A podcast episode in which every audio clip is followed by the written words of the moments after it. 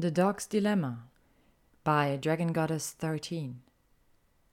Summary After fighting his way back through the veil, only to be ambushed by an undercover Death Eater, Sirius finds himself in a bit of a furry situation. Come on, Hermione, lighten up, Ginny teased, dragging her friend down the street. Ginny, I don't have time for this, Hermione replied, exacerbated. At some point, she'd stopped struggling against Ginny's grip letting the young Quidditch star pull her through the streets of London. Where are we even going? You'll see, the redhead replied, just a bit too cheerily for Hermione's taste. She sighed. Don't worry, we're almost there, Ginny placated. True to her word, Ginny pulled around the corner, coming to a stop three businesses down. An animal shelter? Why? Hermione began, her eyes growing wide as understanding dawned on her. Oh, no, I don't think so. Not happening. Come on, Miney. You said yourself Crookshanks is getting complacent in his old age. He needs a companion to keep him entertained while you're at work, Ginny pleaded. Besides, think of how much Wilhelmina will love having a pet of her own. Hermione sighed. There was no way she could say no to her daughter, and Ginny was fully aware of that. Wilhelmina had come into Hermione's life quite unexpectedly. Her life was the same as any other Muggle's until her first bout of accidental magic had scared her overly religious parents so much that they were prepared to abandon her at a group home. Hermione had taken one look at her and decided she couldn't let that happen. She'd gone straight to the minister himself and started the adoption process that very afternoon. Being a war hero had its advantages, and before Wilhelmina had to see the inside of an orphanage, she was coming to live with Hermione. Now six years old, Wilhelmina was a ball of fire. Harry surprisingly had been the one to draw the young girl out of her shell. She reminded Hermione both of herself, with her studious nature, and of the twins, with her mischievous streak, especially when she, Teddy, and Victoire were together. All right, fine, we'll look. Hermione relented, earing a grin from her companion. Perfect, let's go.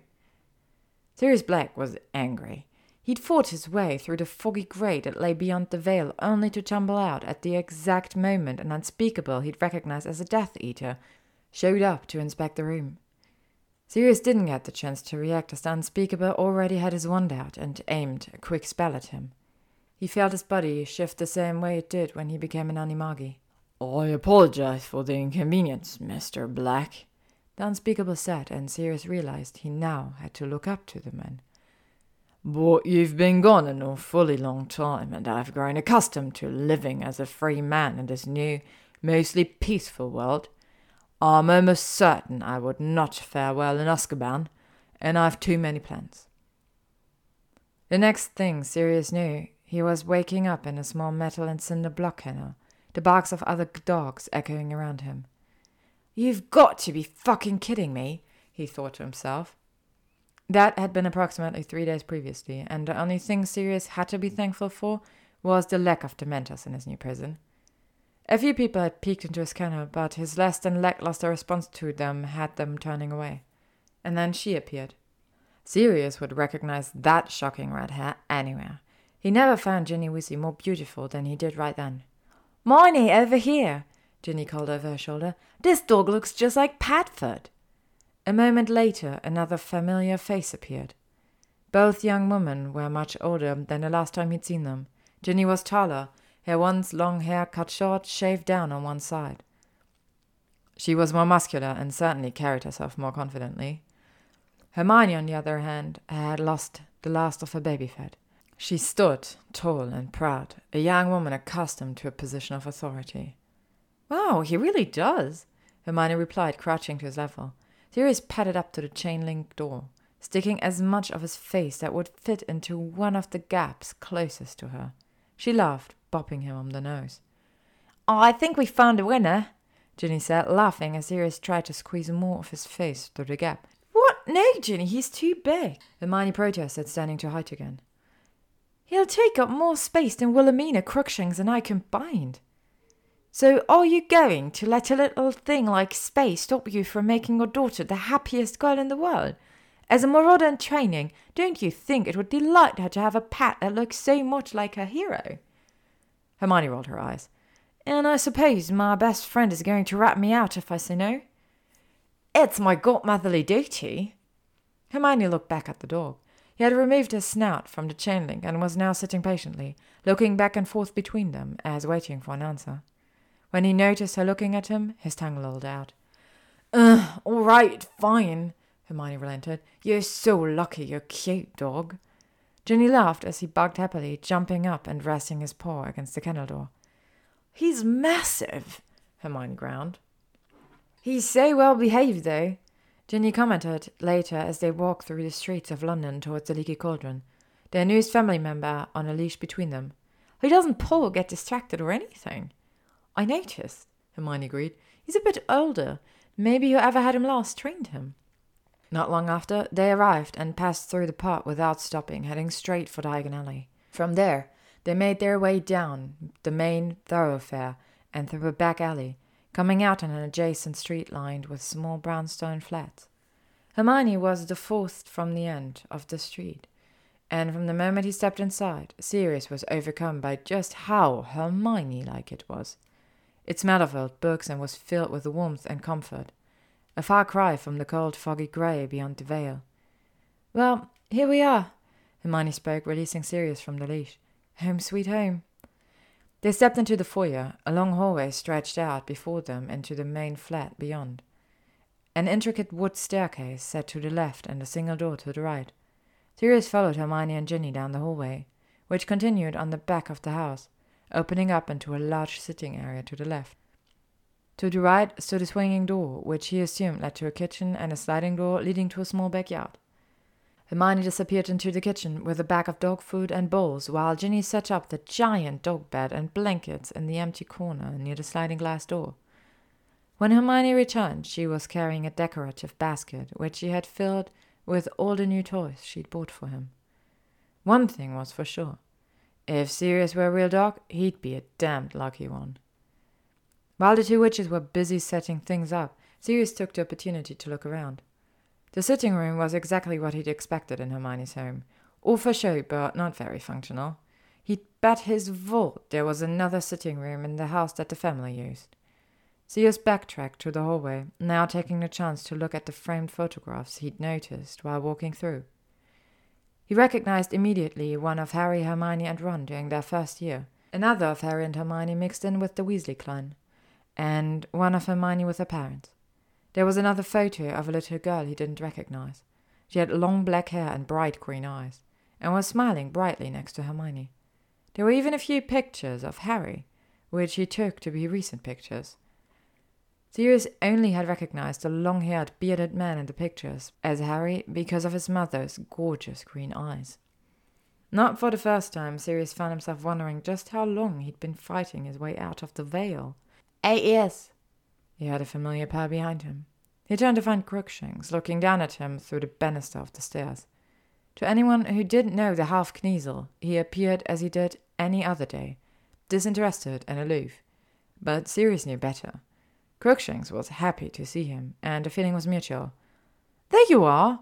Hermione cut off any reply Sirius may have had as she approached. She reached down, scratching him behind the ears. I see you've already met Crookshanks. She squinted up at the cat. Now, Crooksy, come say hello to our new housemate. Hermione reached up, catching Crookshanks as he hopped off the step. She kissed him on the head and set him down on the floor in front of Sirius. The smile on her face showed how pleased she was to see that neither of them instantly attacked the other. All right, you two, behave yourselves while I'm gone, she told them as Ginny joined her in the hallway and the two of them disappeared upstairs. While they were gone, Sirius and Crookshanks caught up on what he had missed the lives of the people he loved. He learned that Hermione was unmarried and her adopted daughter was called Wilhelmina, and what their future plans ought to be. All in all, Sirius had more answers than questions. Crookshanks' information was limited to the family, the people who visited Hermione's home on a regular basis, but he did promise to help Sirius get Hermione's attention to reverse the curse that the Death Eater had placed on Sirius. Before Sirius had a chance to think too much about what being a dog in Hermione's home permanently would be like, there was the sound of running feet above him, and Hermione's voice calling out, Don't run on the stairs, Willa! A little girl laughed in reply, and Sirius heard her feet hit the hardwood floor on the landing before they continued down the hall. He looked up from where he lay on his comfy new dog bed when he heard her gasp. A puppy! The young girl exclaimed. He only had a moment to recognize that she was the girl from the pictures before she was running toward him. Merlin, help us, if he's only a puppy. He only vaguely heard Hermione's voice as he got caught up in Wilhelmina's excitement. It had been far too long since anyone was so excited to see him. He's so cute, Mama. Look, he looks just like Padfoot. Wilhelmina continued. Doesn't he, Mama? He sure does. Is that what you want to name him?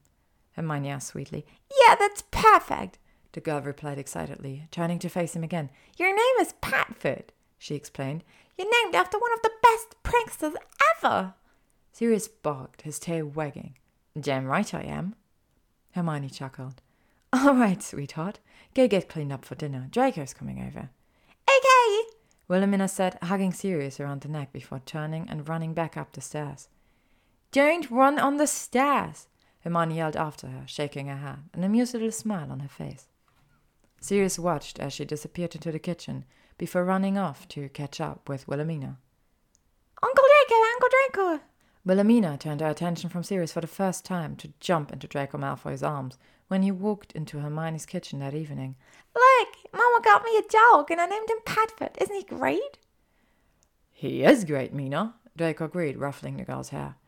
Great big, Hermione added, but she smiled when she said it, so Sirius wagged his tail at her. We were going to eat without you. Though Hermione forbade her daughter to give Sirius scraps, he was able to sit on her chair and lick her fingers. And once, when Hermione's back was turned, Draco winked at Wilhelmina and tossed a piece of cheese on the floor for Sirius. He really does look like Padfoot, Draco said as Hermione brought out the dessert. I love him, Wilhelmina said proudly.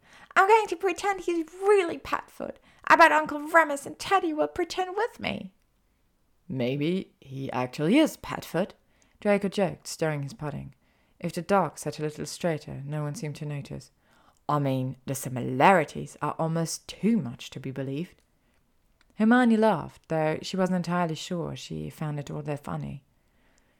The truth of the matter was, her teeny tiny crush on him years ago aside, she would have loved for it to be true. Ignoring what Sirius return would mean for Harry or Remus, Hermione missed him too. Christmas had never felt the same since his passing, not without him belting out Christmas carols in a surprisingly operatic voice, or listening to stories about how the Marauders spent Christmas at Potter Manor.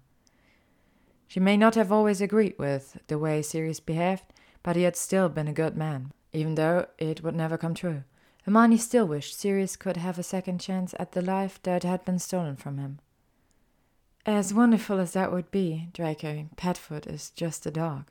Hermione told him, shaking her head sadly at Wilhelmina's hopeful face. Sensing her melancholy settling over the table, Draco steered the conversation towards work. I want to watch the Bowie, Mama. Wilhelmina sat after her bath that night. She snuggled up cozy in her pajamas on a plush sofa in the sitting room on the second floor. Okay, sweetheart, Labyrinth it is. She took the DVD from the shelf beside the television and set it up. Can Padfoot watch too? Wilhelmina asked. Said dog was standing in the doorway. Of course he can, Hermione said. Come on, Padfoot. Wilhelmina called, and Sirius trotted across the room, hopping up onto the sofa beside her and laying his head in her lap. All right, Hermione began. I'm going to be working in the office with Draco. Come get me if you need anything. Wilhelmina nodded, and Hermione handed her the remote, kissing her on the forehead before leaving. I honestly think we've exhausted all of our options with this case, Granger, Draco told her an hour later. If it's true, then he's going to walk, she replied. Can't we just remind the Wizengamot of the dangers of love potions? I mean, honestly, look what happened to Tom Riddle. As true as that is, there is nothing illegal about using a love potion on someone, and without proof that he gave it to his mistress for the express purpose of convincing her to kill his wife, our hands are tied. Hermione huffed, throwing down the file she was reading and leaning back in her chair. Hermione, Draco began, Maybe you should take a break after this case. She pierced him with an offended look that bordered on outrage. So he hurriedly continued. It's not as if you don't deserve the break. You think I can't handle my job? Hermione snapped. Only a fool would think that, he replied, looking as though he had been a fool himself to bring it up. I just think that you work too hard. You always have. And if you're not working, you're taking care of Wilhelmina, or doing some favor for Potter and Weasley, or volunteering for some charity or cause. You should take a vacation. Take Mina to see your parents or to the shore. Just get away.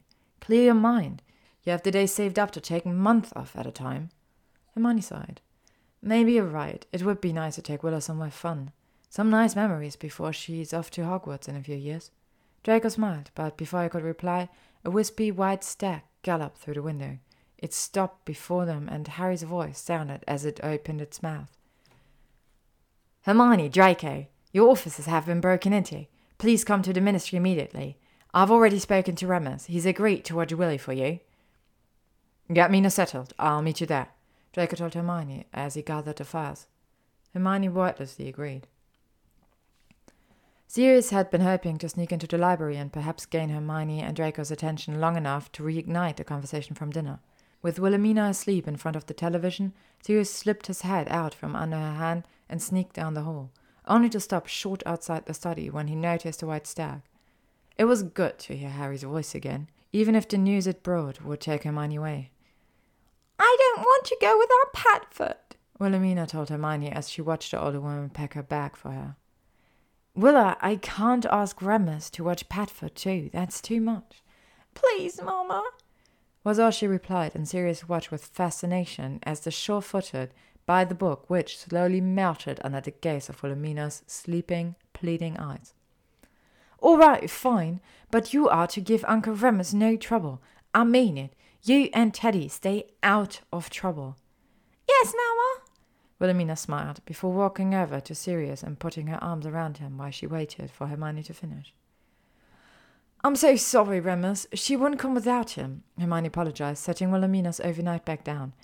That's all right, Remus replied. I'm sure Teddy will get a kick out of him at breakfast. He chuckled.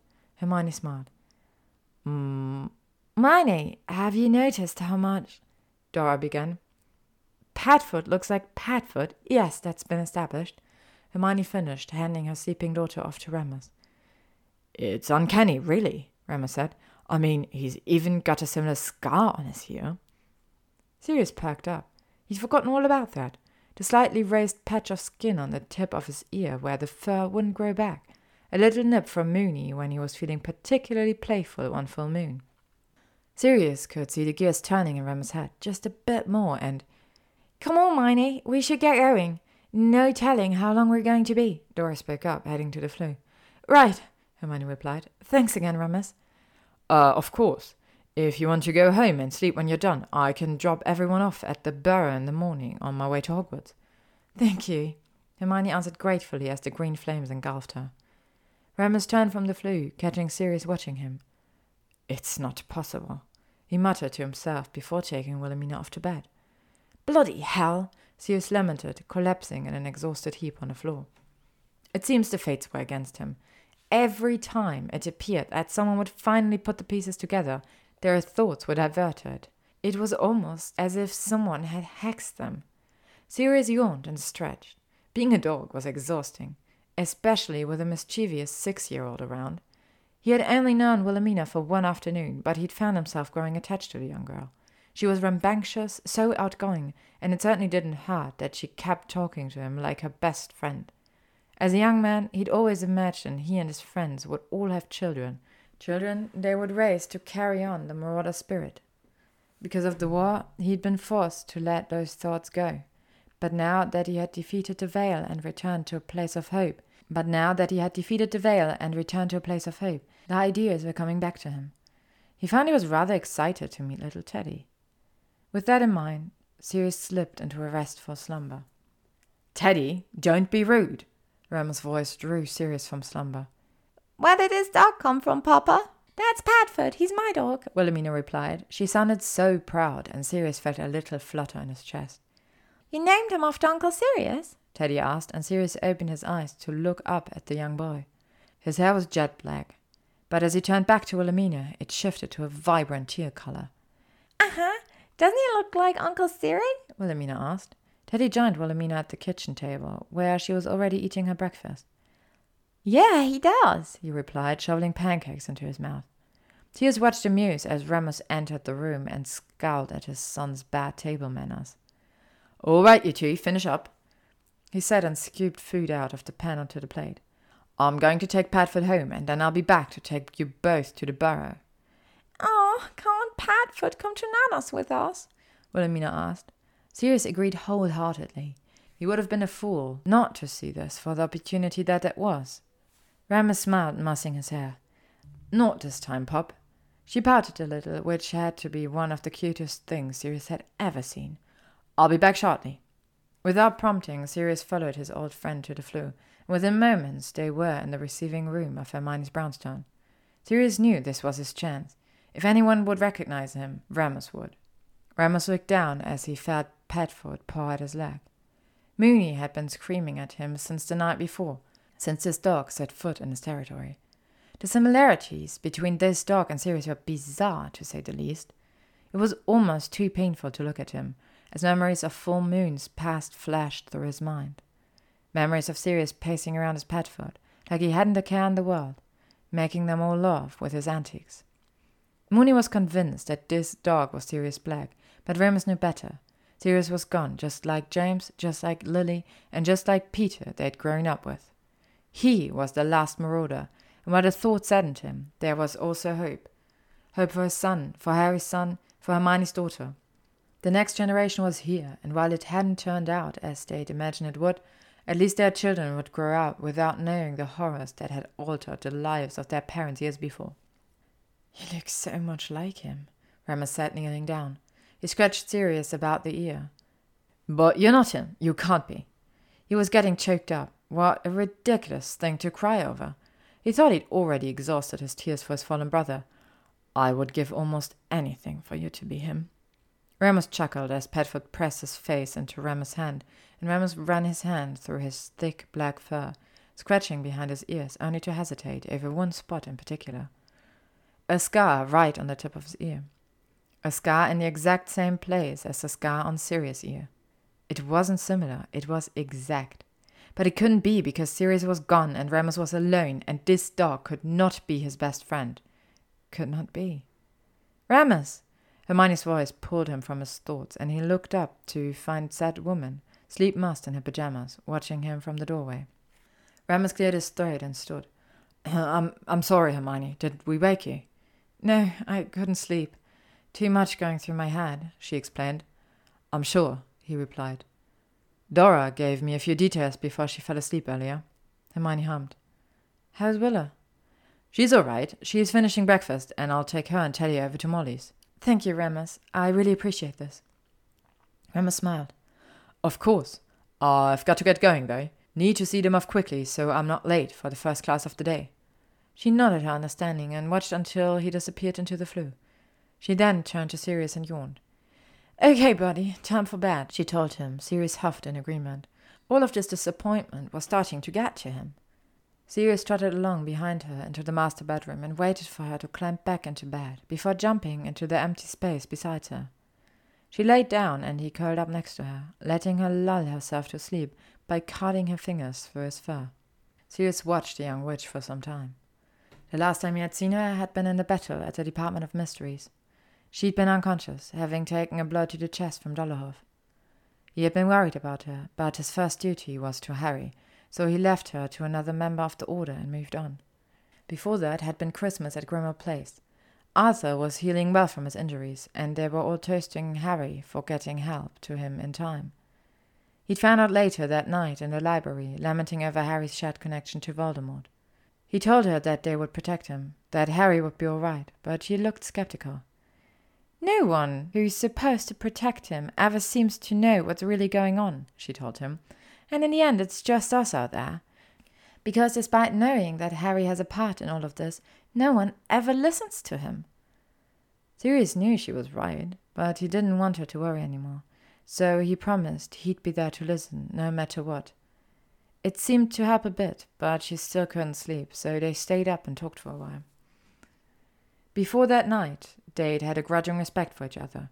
She'd saved his life, and they were both important to Harry, but that Christmas Eve spent in the library reminded Sirius of what exactly she had to face, something that Ron and Harry and even himself would never truly understand, and he realized he'd been a little too hard on her.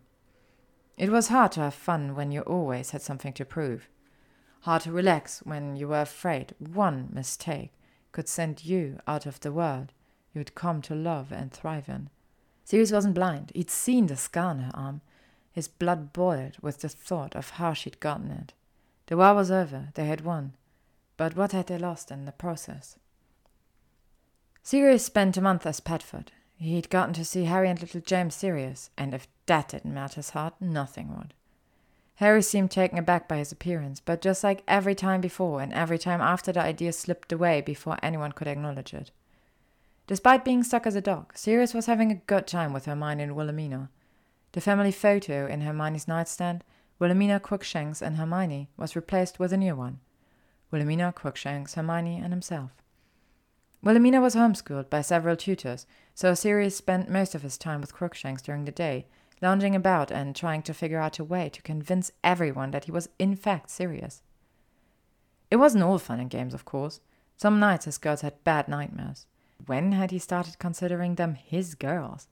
So he would crawl into bed with them and let them curl around him, not minding in the least when they wet his fur with their tears. He got to see Remus with his family, and what a joy it was to see his old friends so happy. And as the days rolled by, he picked up little bits here and there to fill in the gaps Crookshank's own lack of information left. Sirius could admit it wasn't an awful life. Not having responsibilities at the moment suited him just fine, but as the days passed, Sirius found himself wishing he were human in their new family photo wishing that he could share a drink with Harry as he commiserated with Hermione and Ron over work. He wished he could share his best friend's joy at finally having a family of his own, or that he could enjoy being a free man again. His chance finally came, ironically enough, on Halloween. Hermione hadn't dressed him over the top for the holiday, just a little something to match Wilhelmina's own costume. They were waiting for the trick or treat time to start when Harry burst through the kitchen door. Sirius had heard a few days before Halloween that they'd caught a man who broke into the prosecutor's office, but he hadn't heard much more than that, too busy trying to keep up with the children as they ran around Molly's garden. So, unbeknownst to him, the man they caught was the very same man who trapped him in his animagi form. He'd remained silent, though, the last few days, but with Harry and Ron investigating and Hermione backing them up, the evidence was mounting against him. So his only option was to play his trump card. He claims to have information on the veil, Harry explained, as he sat across from Remus in his office at Hogwarts. Do you believe him? Remus asked. Lying means the deal he wants is invalid, Harry simply replied. I see. And why did you come to me with this? Remus questioned. It wasn't that he didn't appreciate Harry coming to him for counsel, but the most he could offer was what little information already existed on the veil. Harry looked hesitant to continue. He claims the information has to do with Sirius. Remus froze, a niggling feeling in the back of his mind that had Moony's hackles raised. With Sirius? Harry nodded. I know what I want to do, and to be honest, it's the selfish thing to do. And you're hoping I'll agree with you, relieve you of your guilt. Harry's silence was all the answer he needed. Be selfish, Harry. I have a feeling I know what he's going to say. Harry seemed confused by the statement, but agreed nonetheless. Are you going over now? Remus asked. Yes. Well, if you don't mind, I'm finished with classes for the day. I'd like to tag along. Of course. Harry had trouble keeping the emotion off his face as the Death Eater before him spun his tale. Why tell us this? If Sirius recognized you, then he knows who you are. and Undoubtedly has evidence against you. Harry replied when the Death Eater was finished. He laughed. Just because you know he's out there doesn't mean you'll ever find him. A big black dog in a city filled with dogs. Good luck. The fate seems to be working against you. The man looked confused. None of us could quite believe why Hermione's new dog looked so much like Padfoot. We all chalked it up to coincidence, Harry explained. Thanks to you, Remus continued, we can now prove it's not. Harry practically leapt from the Floo, just barely waiting to make sure Remus made it through before he was out the door of the receiving room. He could hear laughter and voices downstairs. No running down the stairs, Wilhelmina's voice called out, followed by Hermione's ringing laughter. Hi, Uncle Harry! Wilhelmina greeted him as he burst through the kitchen door. Harry, what's wrong? Hermione asked. Hermione and Wilhelmina were sitting at the kitchen table making Halloween decorations out of construction paper. Sirius sat in a third chair, watching, a headband with foam bats on springs on his head. Maybe it was all the tension, or maybe it was just the absurdity of the situation, but Harry broke down, laughing to the point of doubling over. He was vaguely aware of Remus entering behind him. What is the matter with him? Hermione asked Remus. It's a bit of a long story, Remus replied, as he tried not to laugh as he noticed Sirius as well. Well, he continued, turning to Sirius, I think your little vacation is over, Sirius. At the sound of his name, Sirius hopped off the chair, bounding over to Remus. What are you talking about, Remus? Hermione asked as Wilhelmina exclaimed. Is it really Uncle Siri? Sirius barked. Remus knelt down, scratching Sirius behind the ears. I think I know what spell the Death Eater used to trap you like this. Sirius stamped his paws impatiently. Harry, what is he talking about? Hermione questioned, growing frustrated. The spy among the Unspeakables claims that he came across Sirius while doing his rounds in the Department of Mysteries. Sirius recognized him as a Death Eater from the First War, so to keep his cover, he forced him into his animagus form and sealed him in. Is it really Uncle Siri? Wilhelmina repeated, even more excited than before. Harry smiled down at her. When Wilhelmina had come into their lives, she was the complete opposite of the little girl she was now. She was fully aware of what she had lost when her parents turned on her of what it meant that she no longer lived with them, and Remus had mentioned how much her story resembled Sirius. So Harry had taken it upon himself to tell her about his beloved godfather and his exploit with the marauders. She'd soon come to idolize Sirius, realizing that it wasn't just her.